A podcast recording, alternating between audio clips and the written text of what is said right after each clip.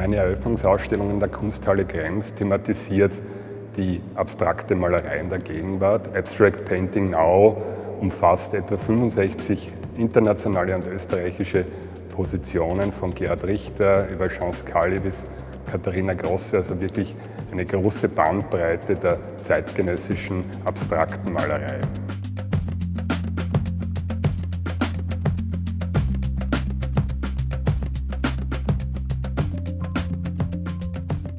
Am Anfang der Moderne, also vor ja, jetzt schon 100 Jahren, ging es darum, den Gegenstand aus dem Bild zu treiben äh, und eine Autonomie für das Medium äh, zu finden.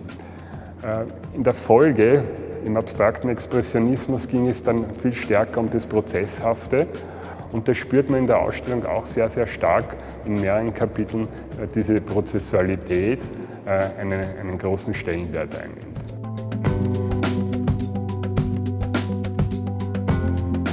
Als Gegenbewegung zu der Malerpranke, zu dieser intuitiven, direkten Prozessualität, steht eine eher dekonstruktivistische, ähm, analytische, eher fast zweifelnde äh, Position. Das hat schon mit Gerd Richter begonnen. Polke auf einer ironischen Art und Weise äh, macht es auch, indem er einfach Farbe rinnen lässt, wo er sich als Person, als aktiver Maler herausnimmt äh, da geht es immer darum, diese geniale Geste, die Autorschaft selber in Frage zu stellen.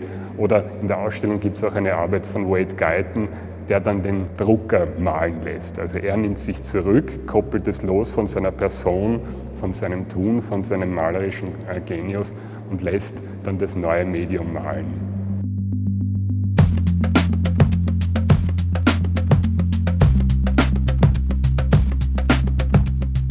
Da gibt es sehr viele äh, Spielarten. Es ist auch eine unheimliche Freiheit, äh, eine Vielfalt, eine Heterogenität in der aktuellen Sprache der ungegenständlichen Malerei.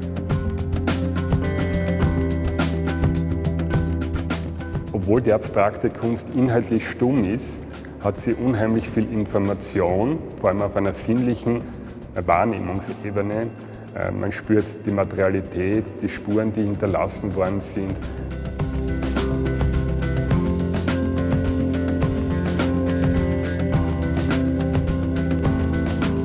Für mich ist abstrakte Malerei was ganz Exklusives, das vom Alltag komplett gelöst ist, wie, wie ein ruhiges, äh, entleertes Fenster, wo man abschalten kann, das auf sich wirken lassen kann und nicht dieser Informationsflut des Alltags ausgeliefert ist.